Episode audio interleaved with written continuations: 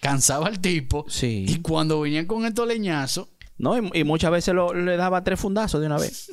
Dale Mente Podcast. Dale Mente Podcast. Descomprime, analiza y fluye.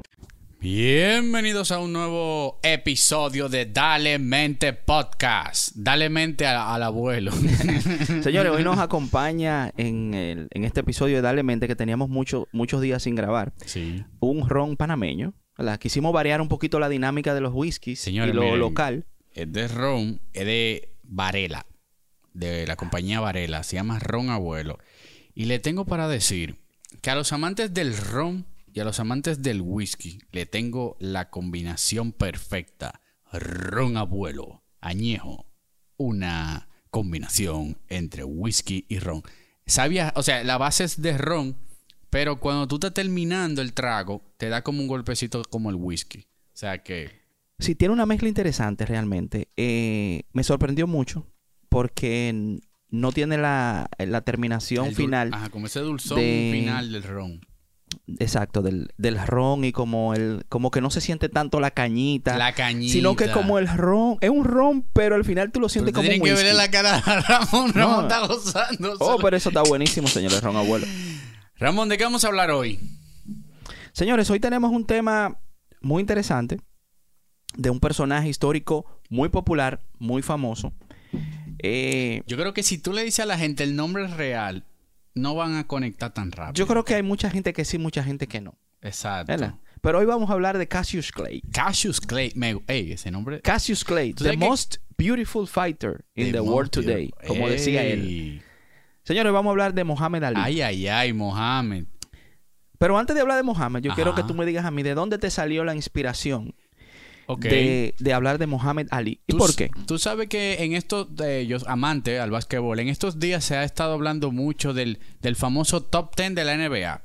Ok. Y entonces mi querido socio y amigo Jorge Mota, en uno de los contenidos que trabajamos para una marca, él estaba diciendo que de los grandes de todos los tiempos, solamente podemos sacar uno. Por ejemplo, podemos decir que el grande de todos los tiempos es Michael Jordan.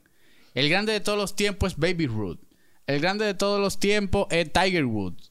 Y uno de los grandes de todos los tiempos es Muhammad Ali. O sea, en la conversación de grandes de todos los tiempos del deporte. Eso fue Jorge Monta que te llevó Jorge por ese tema. O sea, estamos hablando que de los grandes de todos los tiempos, los tres que te llegan primero a la cabeza, entre esos tres está Muhammad Ali. O sea, los tres primeros que te llegan es Michael Jordan, siempre te va a llegar. Jordan, Ali y quizá Tiger Woods no, pero un Baby Ruth te puede llegar. Sí, pero yo creo que eh, la figura de, Mo- de Mohamed Ali, Cassius Clay, ¿verdad? Fue una figura todavía más significativa que todos esos grandes del deporte. Porque fue dentro y fuera del ring. Sí. Y Mohamed Ali fue un personaje que influyó mucho en la vida social La vida de los... de en los- Estados Unidos. La vida afroamericana. La vida afroamericana en ¿verdad? un tiempo difícil. en un tiempo sumamente difícil. que viene dato temprano. Desde que yo vi y la está fecha- relacionado a la guerra, que estamos hablando de la guerra fuera de... Señores, Vamos a de la- fuera de micrófono, estamos hablando de la Segunda Guerra Mundial. que es un tema del que todo el mundo debe de tener por lo menos conocimiento general. Estamos de acuerdo. ¿Tú sabes algo interesante? Desde que yo leí la fecha de Cassius Clay, me di cuenta y di, hasta de una vez Ramón es una persona que siempre es un abanderado de este, o sea, Ramón siempre ata la fecha al contexto. Y desde que yo leí 1942, Sí. le dije, lo que dice Ramón, tiempos difíciles traen hombres fuertes. Sí, es que no es casualidad ¡Wow! que la mayoría de los personajes que nosotros hemos hablado, incluyendo Joaquín Balaguer, ¿verdad? Fueron personajes que crecieron en tiempos turbulentos.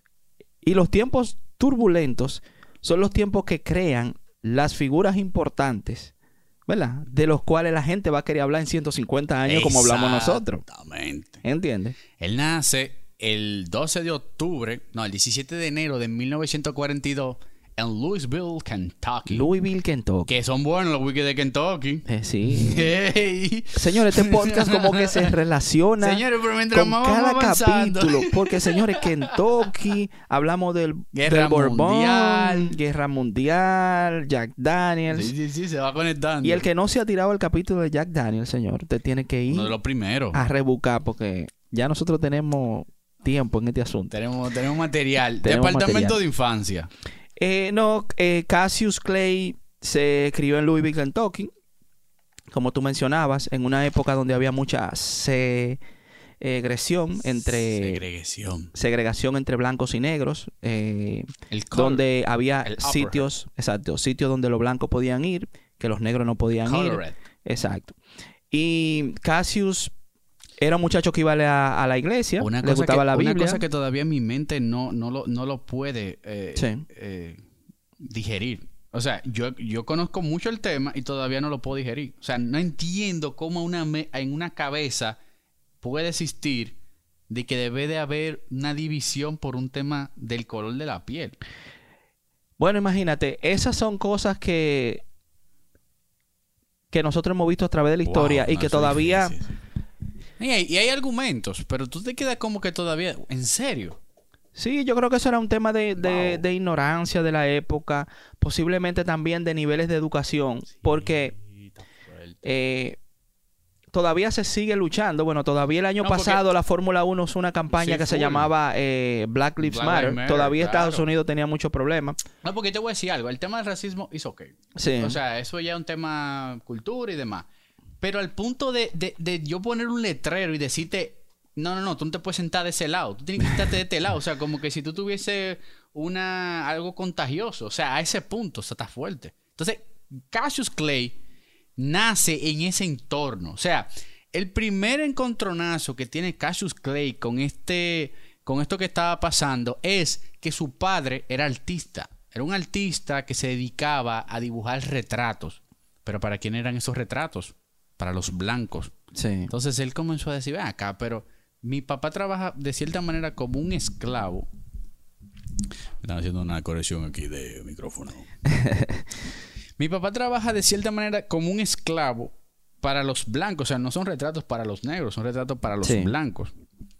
Eso era lo típico de la época. Era muy típico de la época. Y Porque acuérdate que eh, no en ese año, pero eh, 200, 200, 300 años atrás todavía estaba el tema de la esclavitud, de los Total, esclavos total, que tenían los los blancos y los negros. Entonces, igual los blancos, en su mayoría, eran quienes tenían negocio y tenían dinero para que los negros trabajaran.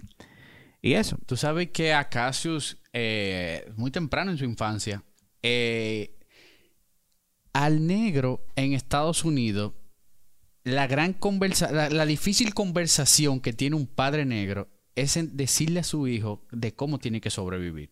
O sea, es una, una, una conversación difícil. Sí. O sea, si nosotros viviésemos en Estados Unidos, tu gran conversación es tú puedes decirle a tu hijo, mira lo que tú tienes que hacer para sobrevivir. O sea, mira realmente en el contexto en el que tú estás. Entonces, a esa edad todavía a Cassius no le habían dado esa conversación, pero le Sí. negaron un vaso de agua por él ser negro. Y él no lo entendía. Él en la cafetería no entendía por qué no le pueden dar un vaso de agua. Sí. Igual tú sabes que los niños tienen un proceso, ¿verdad? Un tiempo que ellos le toma tiempo entender el asunto. Sí, eh, y hay un por tema de ignorancia. la cosa y eso. Pero yo creo que eh, Ani, en su infancia, a pesar de todas esas inconvenientes, Cassius fue un tipo alegre, siempre fue alegre. Fue una personalidad que la tuvo toda la vida. Eh, era una persona que iba a la iglesia bautista. Ah, sí. Eh, era un, no era un buen Bautista estudiante. No era un buen estudiante, pero era una persona alegre. Muy charming. En la, en la, o sea, en la escuela era alegre, se llevaba con todo el mundo y le gustaba mucho correr. ¿verdad? Por eso cuando él llega a los 12 años, ¿verdad? Al primer gimnasio donde él empieza a, a ver el tema del Pero boxeo. tú sabes cómo él llega a ese gimnasio. Sí, porque le robaron la bicicleta. Dicen que le robaron una bicicleta. Y él. eh, te- te- Roja era, y blanca. ¿Era roja y blanca? Sí. Ah, pero tú tienes más nivel de detalle. Y llega el tipo Sí. a la comisaría, quillao, que se quería comer el mundo. No, el, mira, el policía estaba en el gimnasio. me robaron eh, esta bicicleta, que si yo cuánto, si yo agarro ese tigre, le dar". Y le dice Joe Martin, le dice, Sí. le dice Joe, mira papi, eh, la furia que tú tienes, a ese sandbag a esa bolsa, ve, ponte a Sí, darle. 12 años tenía. 12 años. Y cuando ese tigre comienza a darle ese sandbag, dice él, oh, yo Martín era policía. Y dice, pues yo Martín, no, pero esto es una joyita. Y, este- Sí. y esta destreza que tiene este hombre para darle ese, a ese saco. Sí. Debido a que él corría mucho en la escuela, eh, él tenía mucha habilidad en las piernas y era rápido. Entonces, él llegó al, al- El policía estaba en el gimnasio. Él llega allá preguntando: Yo, Martin, ¿tú eres el policía? ¿Qué sé yo qué? sí. "Eh, a mí me robaron mi bicicleta. Tú sabes que los niños, los niños, 12 años, ellos son muy. Claro, claro. Dentro de su infancia, tienen su. Muy pintorescos. Exacto, son muy pintorescos. Y él llegó, ¿tú eres policía? Sí. Eh, a mí me robaron mi bicicleta. Ajá, ¿y qué tú quieres hacer? Yo quiero entrarle a golpe al tigre que me robó mi bicicleta. Sí, ¿y, y por qué? Yo no quiero entrar a golpe porque yo quiero mi bicicleta. Y el tipo le dijo, mira, antes de tú entrarle a golpe a una gente, tú tienes que saber boxear, tú tienes que saber pelear. ¿Tú sabes pelear? No. Pues ven mañana. Ven mañana aquí que yo te voy a enseñar. Cassius Clay iba los seis días de la semana después de esa visita al gimnasio. Ay, mi madre. No, o sea, desde, desde el primer instante, él hizo demostrar esos dotes que tenía. Ese juego de pierna, que incluso después lo inmortaliza con el Ali Shuffle. O sea, Sí. era un tema que daba gusto, gusto Sí. verlo boxear.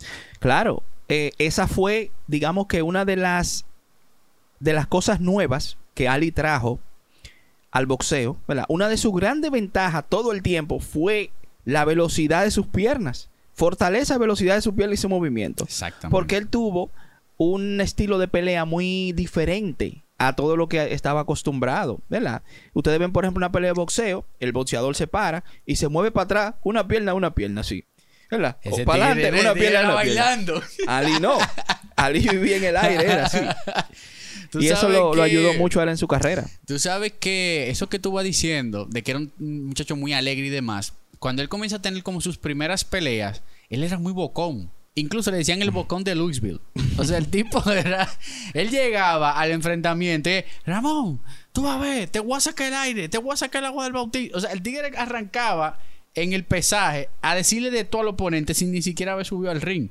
Entonces él comenzó a crear ese, ese personaje de ese bocón, de ese tigre que a veces podía ser un poco irritable, eh, escucharlo hablar en una, en una pelea, pero pasó algo interesante. Fue combinándose ese ser bocón, ese apodo del el bocón de Louisville, a también demostrar en el ring que él daba resultados. Entonces ahí fue cuando, espérate. Ah, y también el, el tipo era, era medio egocéntrico. Eso que tú dijiste, de que the most beautiful eh, boxing player, él lo decía. O sea, yo soy el boxeador que te va a romper y también soy lindo.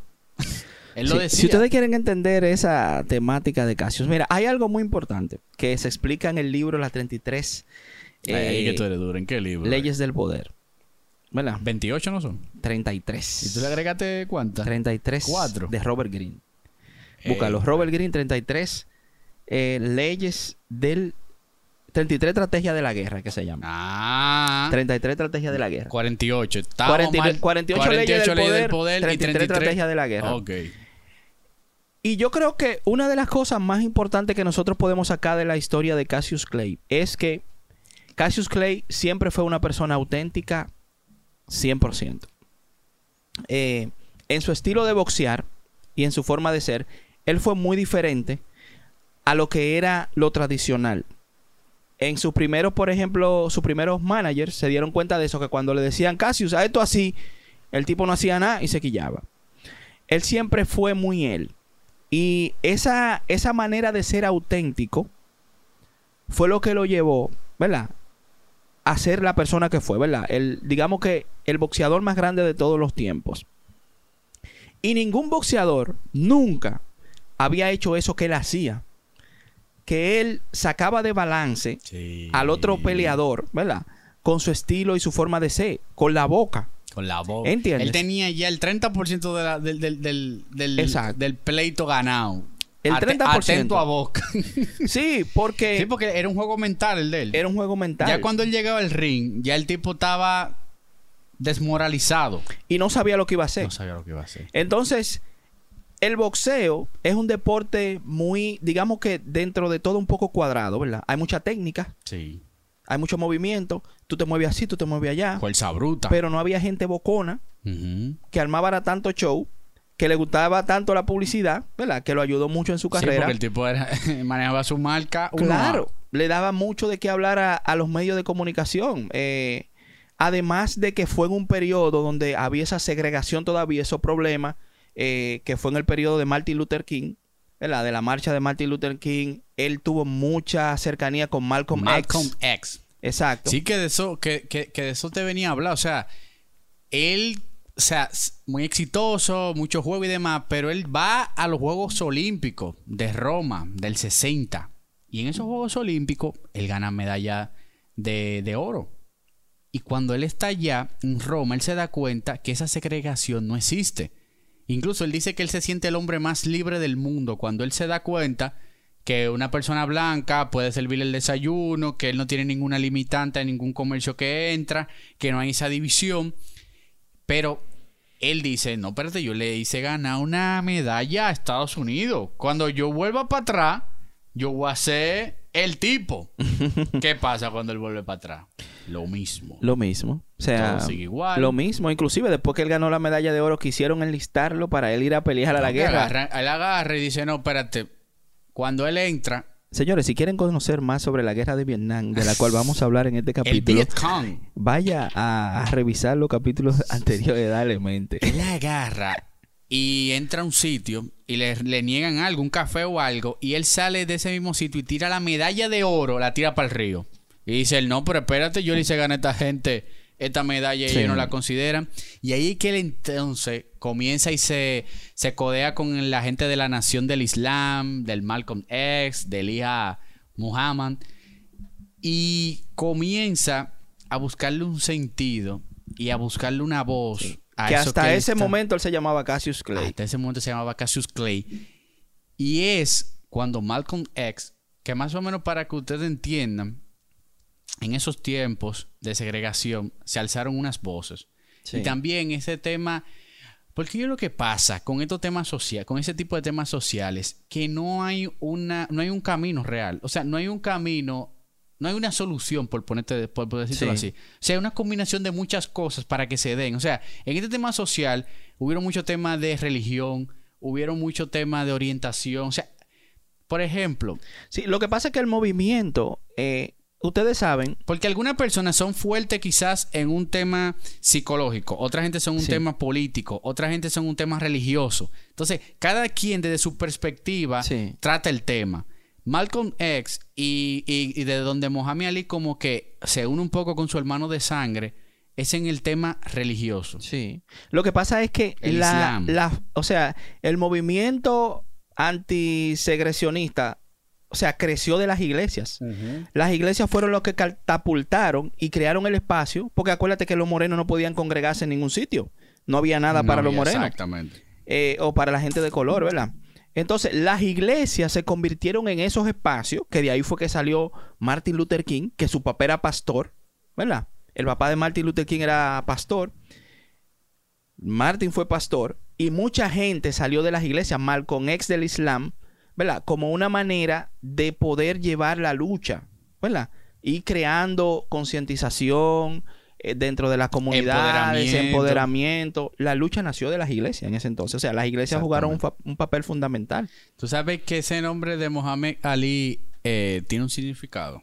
Claro. Mohammed significa digno de alabanza y Ali significa más alto. El más alto. Eso fue un premio que le dio la iglesia a él. Exactamente. que se supone que debería ser para Malcolm X. O sea, ese fue un reconocimiento que hizo el... Sí, porque ¿Cómo exactamente. era que se llamaba el tipo? De... Elijah Muhammad. Elijah Mohammed, ¿verdad? El líder de la... El líder. El El, líder de la el relación. mensajero. Exacto. Le decían el mensajero. Sí, el líder de la, de la organización religiosa en ese entonces. Na- eh, la nación del Islam. Exacto. Quien llevó a Ali al Islam fue Malcolm X. Pero ¿qué pasa? Malcolm X en su camino se decepcionó de, De del líder de la iglesia porque había dejado muchísimas mujeres embarazadas. Sí, pero tú Y sabes. él el- se quilló y dijo, no, tú no eres ningún mesiana. Pero tú sabes el punto. ¿Dónde tuvo la, la inflación? De que Malcolm X, de cierta manera, eh, tomó un discurso que no era el discurso que estaba tomando este movimiento. O sea, este movimiento era un tema de empoderamiento de la cultura afro, de tratar de bajar un do a la segregación, pero Malcolm X era, el discurso de Malcolm X era que todos los blancos eran diablos. O sea, el blanco era del infierno. Y es tanto así que cuando matan a Kennedy, a Malcolm X le piden qué, qué, le- qué le opina de esto que Sí. está pasando. Y él dice que es una, una, una- un momento para festejar que era un blanco que había muerto. Entonces le dice a la gente, papi, pero te pasaste. O sea, ¿cómo así? Sí. Esto no es lo que nosotros queremos decir. Incluso Elaya dijo, wow, qué pena realmente, todo este tipo de cosas.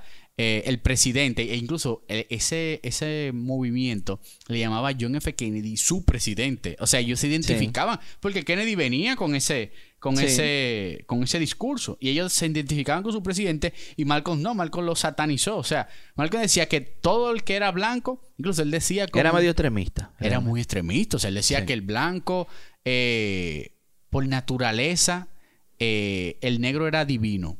Y el blanco. eh, o sea, se queda El como tipo que, estaba- O sea, te pasaste. Entonces, como tú dices, Mohamed Ali, la influencia, aunque haya sido de Malcolm X, lo que lo atrae realmente, este estilo de vida, es Sí. del nuevo Islam, del, de la nación del Islam, que era de la AIA. Entonces Sí. ahí que viene la trifulca y Mohamed Ali se desliga de Malcolm y se mantiene entonces con este, con este movimiento.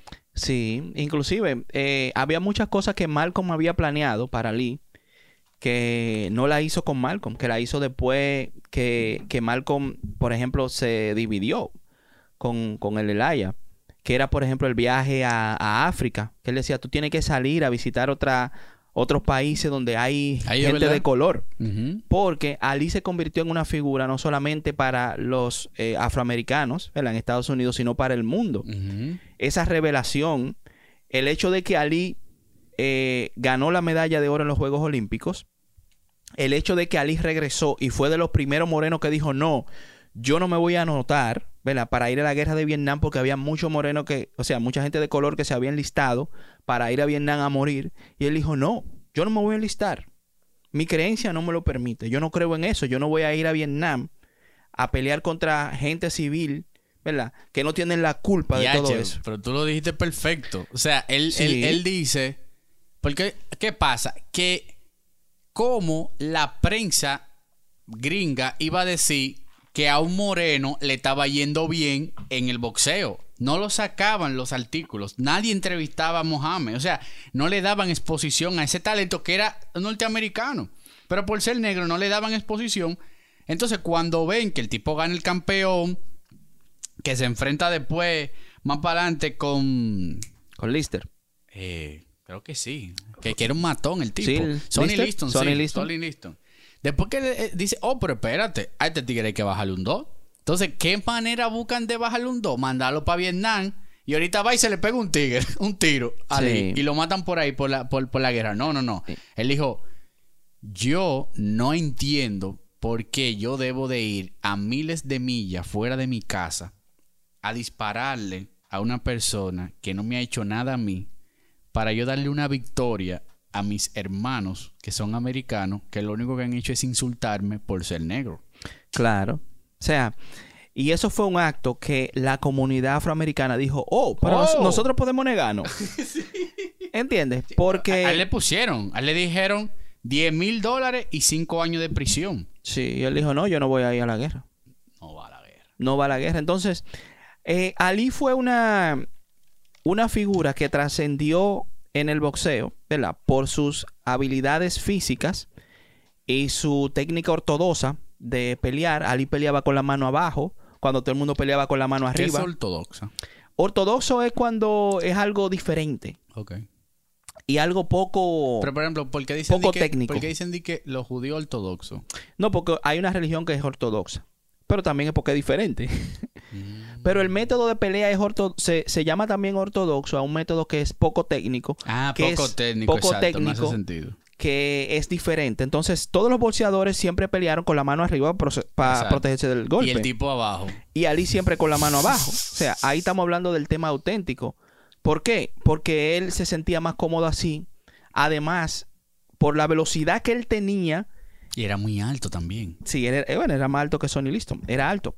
Por la velocidad que tenía Ali en los pies y en las manos, esa técnica de la mano abajo era como una trampa contra los otros boxeadores. Ah, la mano abajo, ellos vienen y me atacan. La mayoría de las peleas de Ali la ganó haciendo defensa. Que él incluso tiene una gran una técnica que es muy famoso por esa técnica que se llama rope a dope, que es el, el gran juego contra las cuerdas. Sí. O sea, Mohamed Ali tenía un truco infalible que era que los boxeadores lo arrinconaban en la cuerda pensando que estaban dominando a Ali. Pero Ali lo que hacía era que el golpe que tenía que absorber su cuerpo lo absorbía la elasticidad de la cuerda. Entonces el boxeador, el, el- el contrincante de él, iba dando golpe y de tres golpes, dos lo daba en la cuerda. O sea que él no estaba absorbiendo ese golpe. Pero cuando... Recuérdense, cansaba. Exacto, recuérdense que el boxeo es un tema de cansancio. O sea, Sí. cada vez que tú das un golpe, tú estás bajando, creo que son 40, 50 kilos con cada mano. Cuando tú das, tú, te cansas. Sí. Y él cansaba al oponente, bajaba las manos en la cuerda y era una agilidad tremenda de poder esquivar los golpes y que chocaran con la cuerda. Pero él, de cada dos o tres golpes, soltaba uno al oponente. Entonces el árbitro no podía parar la pelea. Porque en la escuela te paran la pelea. Sí. Si te dan tres golpes consecutivos muy duros y tú estás. No, él daba para que se continuaba la pelea y al final él ganaba por nocaut técnico. Cansaba al tipo. Sí. Y cuando venían con estos leñazos. ¿no? Y, y muchas veces lo- le daba tres fundazos de una vez. Eh, por ejemplo, con Liston, él le pasó eso. Eh, él iba ganando la ¿Quién pelea era Liston? Sonny Liston. Un matón. Era un matón. Sonny Liston era... él era el campeón del peso pesado. realmente era un matón porque él estuvo en la cárcel. Estuvo en la cárcel. Eh, fue- estuvo preso. Se decía que era el, el, digamos que, el deportista de la mafia. ¿Verdad? De los mafiosos. Mm, no Eh, Sonny Liston. Y él en la cárcel era un matón. Era un tipo... O sea, él era el Goliat de esa época. Y Ali... El come hombre. O sea, Ali le hizo un juego mental con el tema de las palabras. Sí. O sea, siempre decía que el tipo era muy feo para ganar. Fue histórico esa Exacto. rueda de prensa. Rueda de dijo, prensa. no, que yo soy demasiado lindo. Claro. Convirtió, para que ustedes vean lo importante de ser original, él convirtió el simple pesaje, que era una vaina aburrida, Sí. en un show. que le copiaron eso después. Ahora todo el mundo hace show en los pesajes. Sí.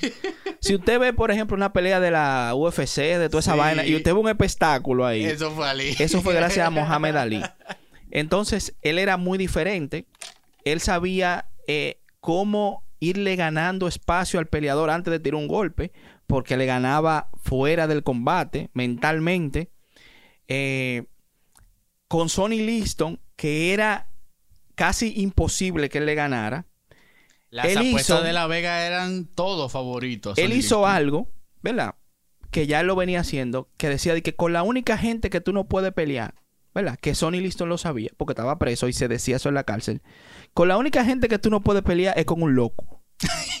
Porque tú no sabes lo que va a Y hacer. tú sabes por dónde te va a dar. No, o sea, tú puedes pelear con quien tú quieras, pero tú no puedes pelear con un loco. es verdad. Entonces, Ali hizo el papel del loco. Inclusive, en un pesaje, a él le, le- lo pusieron de que a tomar la, la presión. De que, porque no, ese tipo está loco, le va a dar una vaina. Mira, mira la presión. Sí, porque él se, él se levantaba y tumbaba mesa. Sí. Y casi le, le cupía encima y todo. Él armaba un show. Y eso a, la- a, la- a, la- a los periódicos le encantaba, porque eso no se Eso es veía. material, eso es contenido, Claro, señores, contenido. contenido. Tú sabes Ramón, que, de- que cuando yo estaba haciéndote la, la lista de Michael Jordan y demás, tú me dijiste que él estaba por encima de todos. Y yo creo que sí, por la simple razón de que él no abandonó las causas y fue un activista. Porque a comparación de Michael Jordan, el mismo Jordan dijo, no me metan en esos temas. Sí. Yo no tengo, o sea, lo mío es adentro de la cancha. No, inclusive Ali eh, renunció a un, un título Que por no- la religión. Sí, full. Que, que Estados Unidos, cuando le dice que se vaya para Vietnam, le dice, oye, si no aceptas, te voy a quitar todos los títulos. Te- el reconocimiento de todos los títulos. Sí, Él dijo, se lo "Quítenmelo, quitaron. Quítenmelo. Él dio un discurso después de eso. Jordan dijo, eh, los negros también compran tenis. ¿Me entiendes? Sí. Porque es muy fácil. O sea, cuando tú llegas a ese punto de Ali, de Jordan, que tú eres una persona enigmática, que tú eres un rockstar, tú no tienes quizás esos temas de, de, de, de racismo ni nada de eso, porque tú vives en una burbuja. O sea, tú te puedes quedar en esa burbuja muy cómodo. Es muy cómodo es quedarte en la burbuja. Sí. Pero Ali dijo que no. Ali dijo, no, espérate. No, y Eh, también eran otros tiempos realmente. O sea, Sí, pero... en, en- en el momento de Ali, o sea, Sí, había un par de cosas que se estaban dando. Pero estamos hablando que Ali, 1960, 1970, y Jordan entra a la NBA en el 86-88. O sea, el, el rango de tiempo, aunque no estaba tan latente ese tema en el tiempo de Sí. Jordan, muy bien pudo haber un Ali en el tiempo de Jordan que hubiese asumido.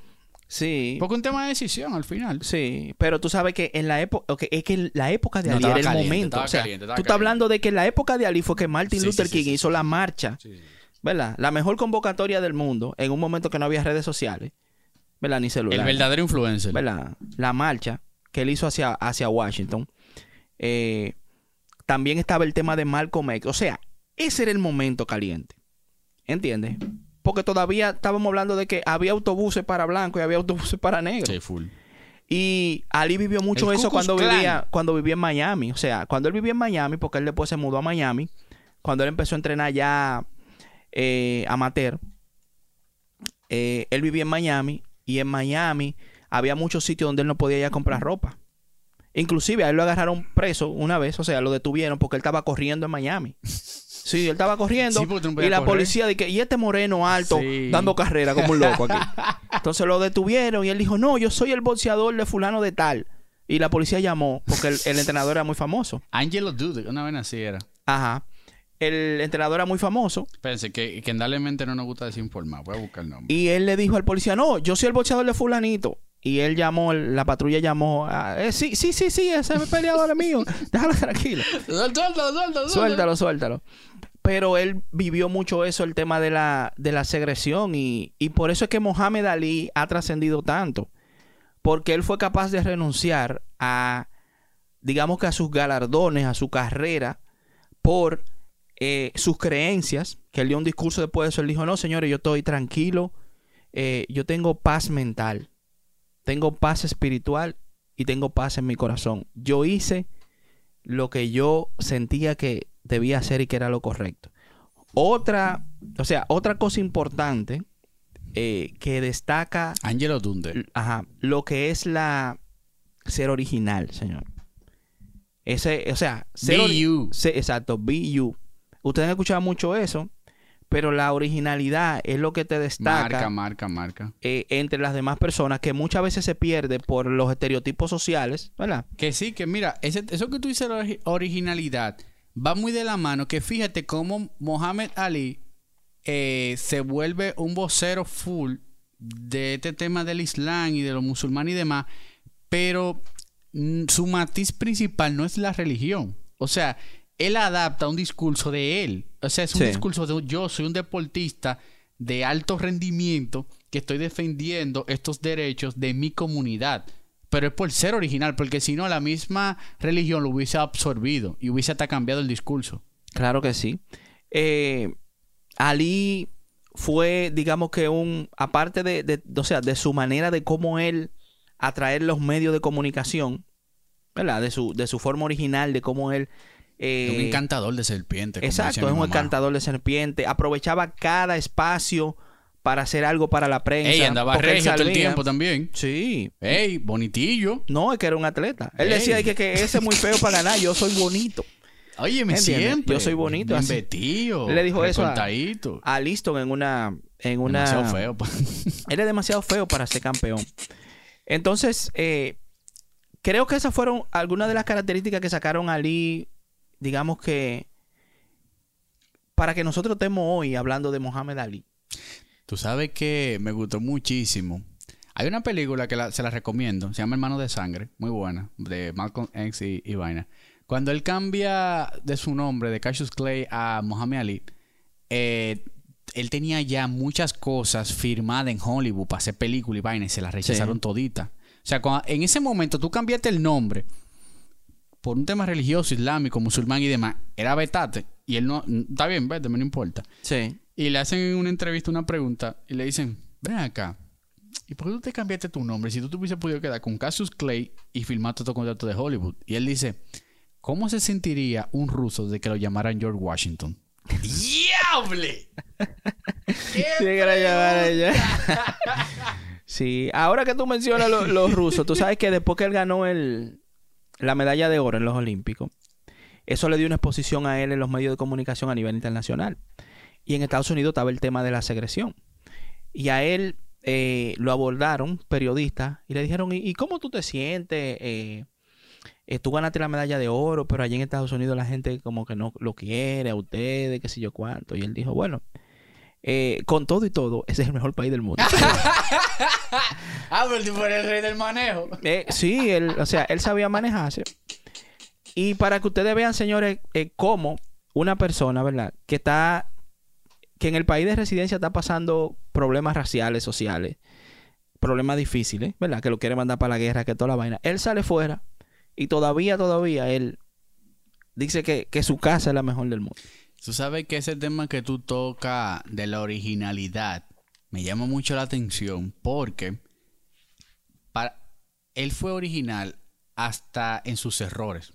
Por ejemplo, había una, una pelea que él, él tuvo varias, eh, creo que fueron tres peleas, se llamaba Joey Frazier. Con Joe Frazier, él tuvo tres peleas y la primera pelea la pierde. Que era difícil que Mohamed Ali en su tiempo, en su peak, en su prime, perdiera una pelea. Cuando él pierde la pelea, ¿tú sabes lo que él le dice a la prensa? En vez de, de él justificarse, él le dice a la prensa, ustedes saben algo, el exceso, yo creo que hasta la misma frase que tú siempre usas, el exceso de éxito emborracha. Él lo dijo así mismo. Sí. Demasiado éxito me, de- me, me- me puso en una zona muy de confort.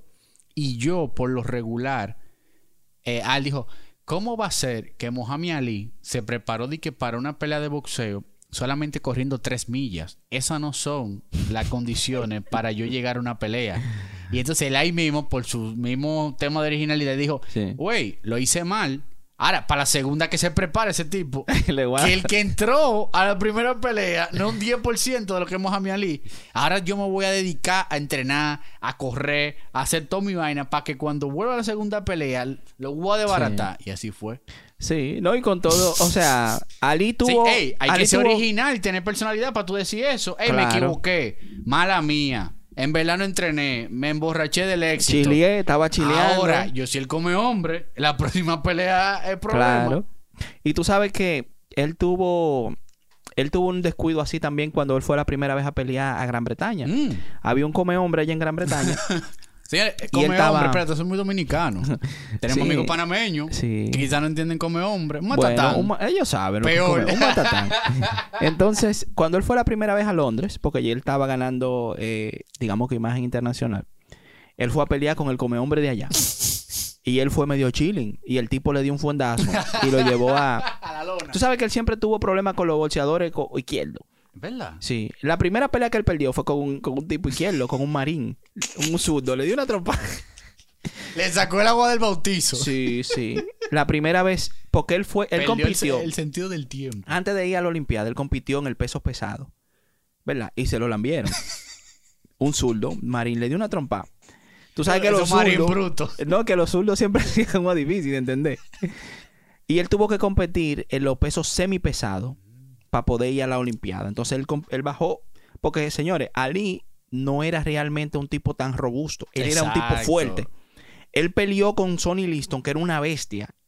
Y físicamente no tenían el mismo No tenía, peso. no tenía el mismo peso. Entonces él peleaba con los pesos pesados, pero él no era tan pesado. Él era semi Él era lo que era fuerte. Y como era alto, Le ayudaba. entonces él bajó a los a semipesados y así fue que logró ir a, a las Olimpiadas. No. Mohamed Ali. Tipo, un criminal. Tú sabes que, que eso que te estaba diciendo del rope a dope, eh, también que te mencioné al principio, lo de Ali Shuffle. Wow, qué fuerte tú eres. O sea, yo siento que cuando el deporte toma palabras o hace referencia de ciertas cosas atándote a ti, es porque tú fuiste muy duro. Me explico. Siempre lo llevo a la NBA, Sí. que es mi terreno, mi zona de confort. Tu zona de fancy. Todas las cosas que se habla de las extensiones, que yo te traspaso, que sí o cuánto, muchas de esas cosas están atadas a Larry Bird. O sea, se llaman incluso the Larry Bird Rights, o sea, los derechos de Larry Bird. Entonces, eso te quiere decir a ti que Larry Bird fue un, un greatest, o sea, fue el tipo, uno de los tigres más grandes de la historia. Entonces, cuando tú ves que técnicas de boxeo, como de Robodope, de Ali Shuffle, hay como 5 o 7 técnicas de boxeo que tienen el nombre de Ali. Entonces tú dices, Sí. hey, este tigre marcó un antes y un después. Porque fue diferente. Fue muy diferente. Fue muy diferente. Y tú sabes, Añadió colores nuevos Claro. al boxeo. Ey, me Y- fui a lo de y tú sabes, y tú sabes que es importante que lo, o sea, de, de Mohamed Ali que nosotros podemos extrapolar a diferentes cosas. Es que Mohamed Ali encontró una técnica, ¿verdad? Que iba con su estilo. Sí. Que le, ayuda, le ayudaba a su contextura. Exacto. Eso es importante, ¿verdad? En, en cualquier cosa que uno hace. A veces tú tienes un estilo diferente. Ah, mira, a mí me gusta diseñar de tal manera. Ah, a mí me gusta hacer tal cosa Si alguien te diferente. dice, no, es así. Es no, así que se hace, no. No, no, no, no. Tú tienes que buscar, ¿verdad? Si tú quieres sobresalir, tú tienes que buscar cuál es la técnica que se adapta a tu estilo. Porque cada quien es diferente. Y ser diferente es lo que agrega un poquito, o sea, agrega valor, a lo que tú claro. haces. Tú no tienes que hacer la cosa igual que todo el mundo. Entonces, ¿qué, ¿cómo era diferente Ali? Ali era muy rápido en las piernas. Muy rápido. Tenía una pierna. Y se movía muy rápido. Entonces, ¿qué él hizo? Él adaptó una técnica defensiva. Él era muy bocón y la gente pensaba que era un loco y de una vez quería comérselo. Entonces Ali, huyéndole a la gente, le daba un izquierdazo. Lo ¡Brum! gataba. Sí, y le daba un izquierdazo, mi hermano. Uno jab en la cara. ¡bum! Uppercut. ¡bum! Así fue que, ¡bum! así. Entonces, al él tener Y su era defensa rápido bajita, ba- Señores, eso es poesía en No veían- no Era veían los golpes. movimiento de tigre dando es golpes. que no veían los golpes. Los Wow. tigres no veían los golpes. Eso es lo que decían los managers. Los tigres no veían los golpes. Él lo mataba con los golpes que no veían venir. Porque como él usaba una, una, una técnica así como defensiva y de movimiento rápido, eso frustraba al peleador. Porque no le daba. El tigre se movía demasiado. Sí, y te saca de concentración. Tú sabes que, bueno, eh, eh, saludo para Claudio Marrero, una- un boxeador profesional de aquí de la República Dominicana que ha ganado varios títulos mundiales. Él decía Ey, Claudio Duro, un aplauso para Sí, Claudio. Claudio, sale duro. ¿Sabes que Claudio decía, Ramón, tú sabes que cuando a ti te dan un golpe muy duro en la cabeza, ese cerebro se desconecta? Oh. Eso se mueve todo ahí adentro. Imagínate un tipo como Mohamed Ali que por lo regular él era mucho más alto que sus oponentes. Te daba siete o ocho bazucazos rápido en la cabeza, te sacaba de combate. Oh, pero es que eso no es fácil, mi hermano. Es un en un cartuchazo. segundo round ya tú estabas desequilibrado. Claro. Oh, pero tú crees que es fácil un golpe. Por eso fue que él era tan letal. Porque es que él le Wow. daba ese golpe rápido. Entonces, Era como uno él. atrás de otro. Como la técnica de él era que lo vinieran a atacar porque él tenía la defensa bajita, él no tenía que extender tanto el brazo. Era bajito. Él, mira, pim. ¿Entiendes? Le daba esos cajetazos a la gente. No, y el no, tipo no. estaba bien físicamente. Ese tigre, en verdad, realmente fue muy duro. Ya luego, eh, como toda la carrera de los boxeadores, por lo regular, eh, el- la, la época de gloria es muy es breve. O sea, estamos hablando que quizá de un atleta de alto rendimiento en la NBA puede durar hasta 20 años, el- en el béisbol puede durar hasta más, pero ya en el boxeo, por lo regular, el tiempo prime no pasa de 7 años, o sea, 6, 7 años. Algunos boxeadores que se saben manejar muy bien pueden llegar hasta más de los 10. Pero, lamentablemente, ya la carrera de Mohamed Ali, luego de los 6, 7 años, 8 de, de- de trayectoria, comienza a descender, comienza a perder mucho combate. Eh, creo que de los últimos cuatro, la las últimas cuatro peleas que él tuvo, perdió 3. Sí, pero él peleó del... O sea, en el 60 él ganó la medalla de oro. Ujú. Y él peleó casi hasta el 80. O sea, al 74. En el 78 él fue campeón. ¿Cómo así? Claro que sí. Espérate. Ali ganó en el pero vamos a agregarle- 78. Vamos a agregarle otra cosa a Ali entonces. Claro. O sea, él fue uno de las... Él Vamos tuvo una de las carreras más largas. ¿Qué? Porque, mira, antes del día de los Juegos Olímpicos, él había peleado 106 veces y había ganado 100. Damn. ¿Entiendes? Y luego de ahí, claro, él se tomó sus pausas por el tema de la, de, de la crisis social que había y eso. Pero él peleó la última pelea campeonato de él, creo que fue en el 78. Él volvió a pelear en el 81, pero ya estaba medio patuleco. Eh, sí, porque él, Él, él, arrancó en el 60. él empezó a sufrir de Parkinson en Eh, el lamenta- 77. Que muchos, muchos, muchos, muchos boxeadores sufren de esa. Oh, es que eso, lamentablemente, eso, los golpes en la cabeza, eso es una desventaja. O sea, públicamente no se ha eh, Dicho- exacto. No se ha hecho que un, un estudio ni nada de que eso. el Parkinson es por el tema del boxeo, porque ustedes saben cómo son las cosas donde se mueve mucho dinero. Pero él, él peleó, ganó 74, 78 y volvió a pelear en el 81, creo. Y en el 81 ya él no, no estaba bien. ¿Sabes lo que pasa? Que las conversaciones contigo son tan interesantes que se me hace difícil leer mientras te escucho. Por lo que te... Vamos a dar lo que en el 80. Sí. Una de las, de las carreras más, más, más largas, más Claro. prolíferas. Y tú sabes que hay algo, hay una relación. eh, o sea, que se usa, se usa mucho el tema de, de la personalidad de Ali, de cómo él confundía al enemigo con su personalidad y su espectáculo y toda su vaina. Así sucedía también en el ajedrez.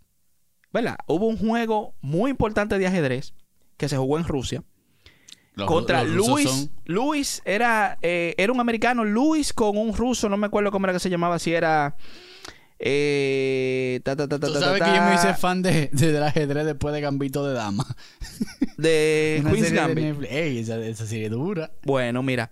El, hubo un torneo importante de ajedrez Tírensela, señores, muy bueno. eh, histórico. eh, Ay, que tú, entre, tienes, tú tienes el Netflix en inglés. sí, ustedes saben que Gambit, los ¿cómo fue que tú países. No, Queen's Gambit, eso es nuevo. Yo te estoy hablando de cosas más para atrás. donde Ramón me insulta. Ramón. Ramón. Déjame hacer una denuncia pública. Ramón, cada vez que yo me intereso en un tema y hay una, una, una serie nueva, una película nueva, que yo vengo a hablar aquí, él viene y dice que.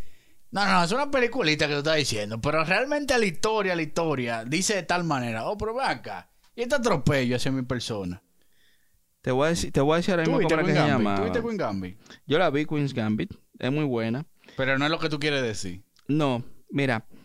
eh, Esto es verdad que uno tiene que aguantar cosas. sí, hay un, un- un juego histórico que se dio. Ustedes saben que el ajedrez, un deporte internacional Sí, también. podcast es exquisito. Sí. Pasamos del boxeo al ajedrez. Claro, en el ajedrez, así como en el tema del béisbol y toda la vaina, los países compiten contra países. O sea, ahí está Sí, el jugador, pero cada jugador es con su país. Entonces, nosotros somos como la pelota.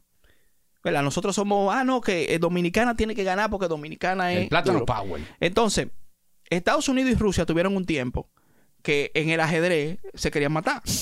¿Entiendes? Y había mucha tensión en, en el tema del juego, de los siete juegos del ajedrez, ¿verdad? Y los rusos siempre han sido duros en el ajedrez. Y hubo un partido, yo le voy a decir, el- o sea, no me acuerdo el apellido del ruso, pero el americano se llamaba Luis. Yo, eso, eso me va a llegar, seguro que sí. Pero ¿cuál es la idea? La misma estrategia de Ali. El ruso era mucho mejor 20 veces. ¿Verdad? Él, Luis sabía que no podía ganarle si el tipo estaba. Si la mente estaba tranquila. Sí, exacto. ¿Verdad? Sí, porque el ajedrez es un tema de Es concentración. un tema de total. concentración. Y el pana lo que dijo fue: De la única manera que yo le puedo ganar este tigre Es sacándolo de concentración. es sacándolo de quicio. ¿Tú sabes lo que hizo? No fue a los primeros tres juegos. ¡Ay! ¿En serio? No fue a los primeros tres juegos. Eso, eso de Puso al tipo a esperar. O sea, una cosa que nunca Ya se había Al visto. cuarto juego el tipo va endemoniado. No. Fuera de su sitio. ¿Verdad? Eso nunca se había visto. Para que ustedes vean, señores, por qué a veces hay que pensar fuera de, out of the box, fuera de la caja, para uno lograr sus objetivos. Eso nunca se había visto. Lo mismo que hizo Ali. Cuando él va, ya le dijeron, si tú no vienes al próximo juego, tú estás descalificado. Y él va, entonces, ok.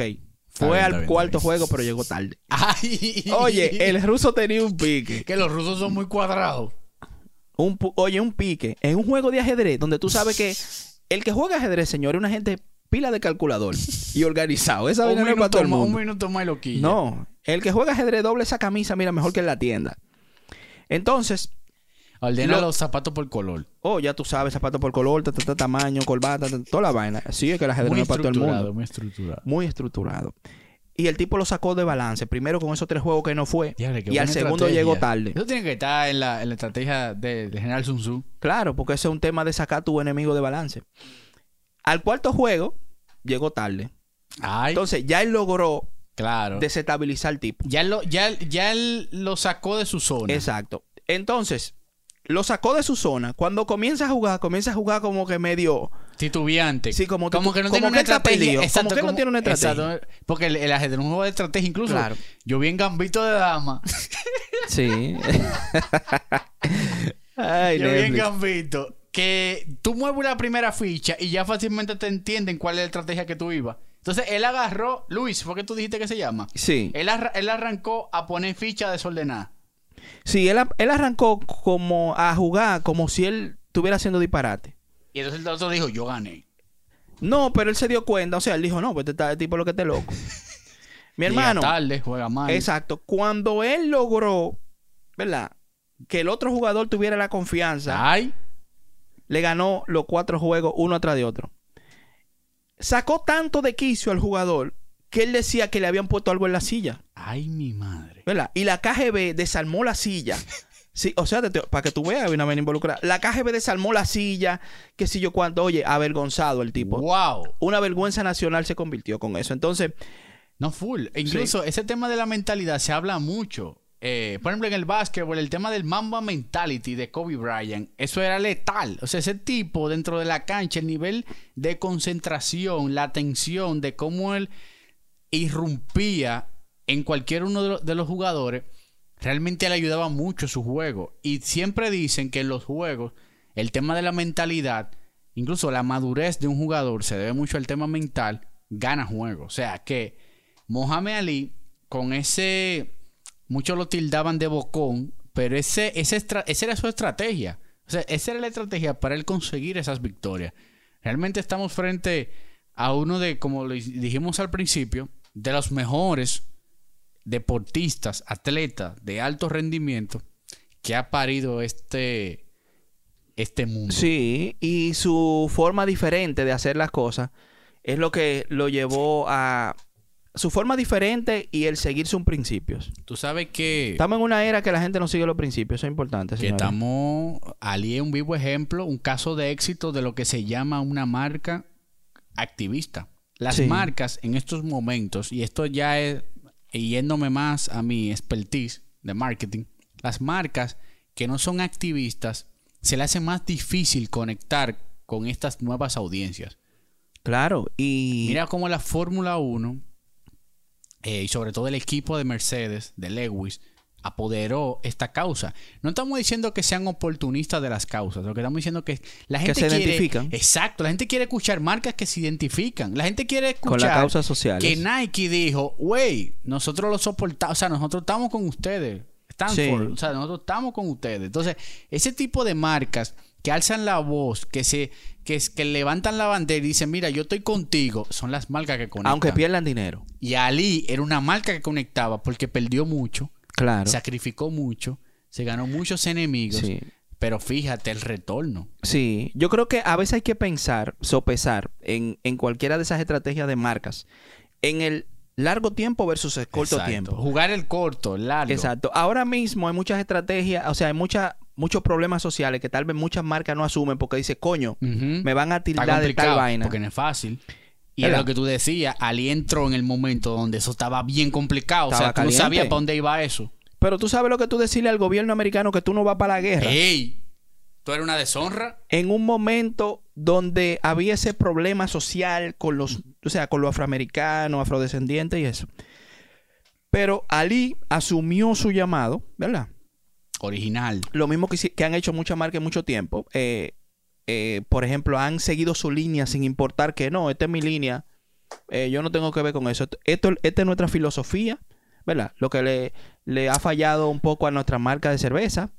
Sí, se, ¿Entiendes? se- se- se distorsiona un poco. Eh, ¿Tú lo sabes? que creo que le está pasando a Coca-Cola, porque creo que Coca-Cola anda un poquito medio perdido. Coca-Cola está complicadísimo. Coca-Cola ahora está haciendo match con todo el mundo. De que Jack Daniel ahorita va a hacer una, un Ellos- match con eh, Nutella. Da pena que una marca que, que ha sido la identidad, Insignia, insignia, insignia. Eh, referencia, esté tan perdida. Que deberían aprender de la gente de cola real, que le están comiendo los caramelos. Tú sabes que, por ejemplo, ahora que tú mencionas eso, Eso no lo dijo la agencia, señores. Porque si, la, co- si la empresa quiere contratar a la agencia, eso lo dije yo. tú sabes que eso que tú estás diciendo, por ejemplo, marcas como, como Coinbase. Señores, hey, este podcast, wow, Bárbaro, Coinbase. entrando en Ali Coinbase, what the fuck? Coinbase y, por ejemplo, Netflix. Ese tema de la, de la que, cultura de la cancelación, ellos dijeron, no, no, no, espérate.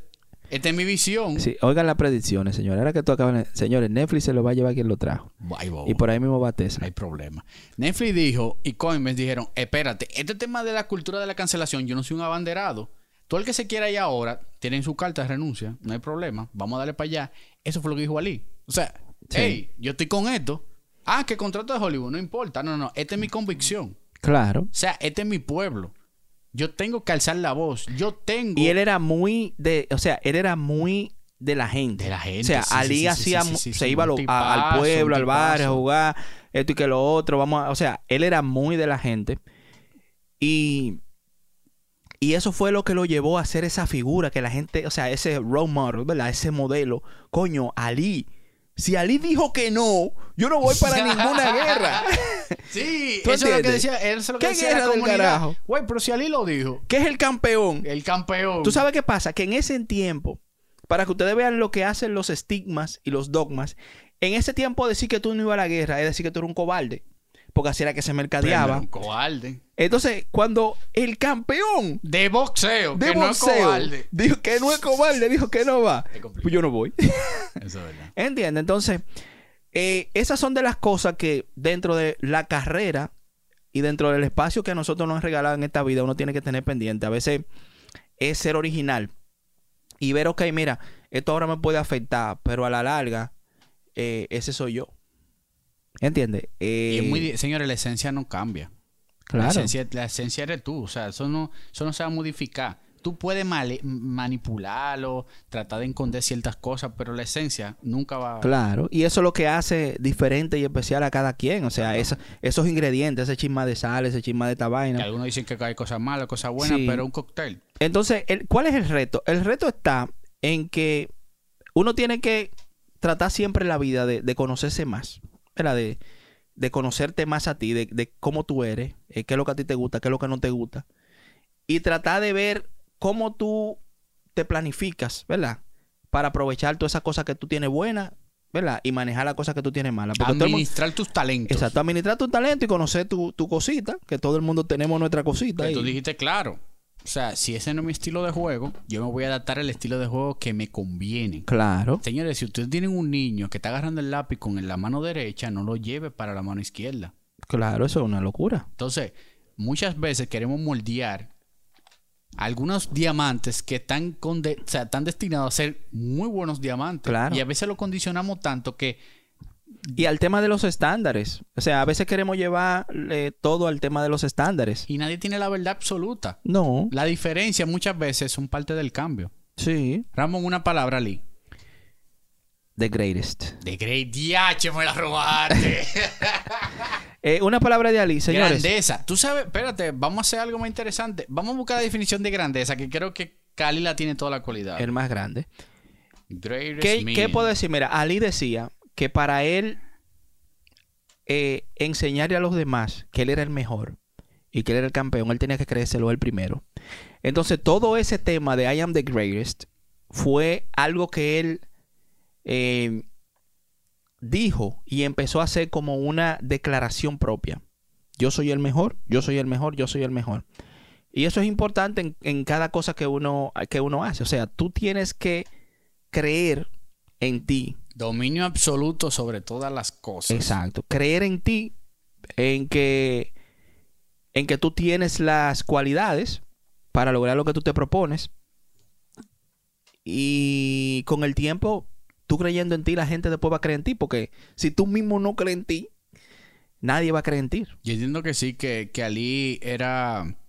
Tuvo la mezcla perfecta entre un atleta que se comprometía con su trabajo, que salía siempre al ring a dar lo mejor, un estratega, pero sobre todo de fuertes convicciones y de una original, una, una ori- originalidad eh, que dejaba a todos atónicos, o sea, a, a un nivel que obligatoriamente contagiaba a los que estaban a su alrededor y eso le permitió, como tú dices, ser grande, o sea, tema de grandeza, porque la grandeza no solamente se mide dentro del ring, o sea, Sí. fuera del ring. Claro. Realmente Muy es similar a un capítulo que hablamos anteriormente de Pedro Martínez. Pedro Martínez. ¿verdad? Que por eso Pedro es y ha sido uno de los peloteros más queridos en, Pedro Repu- el en- en nuestro país.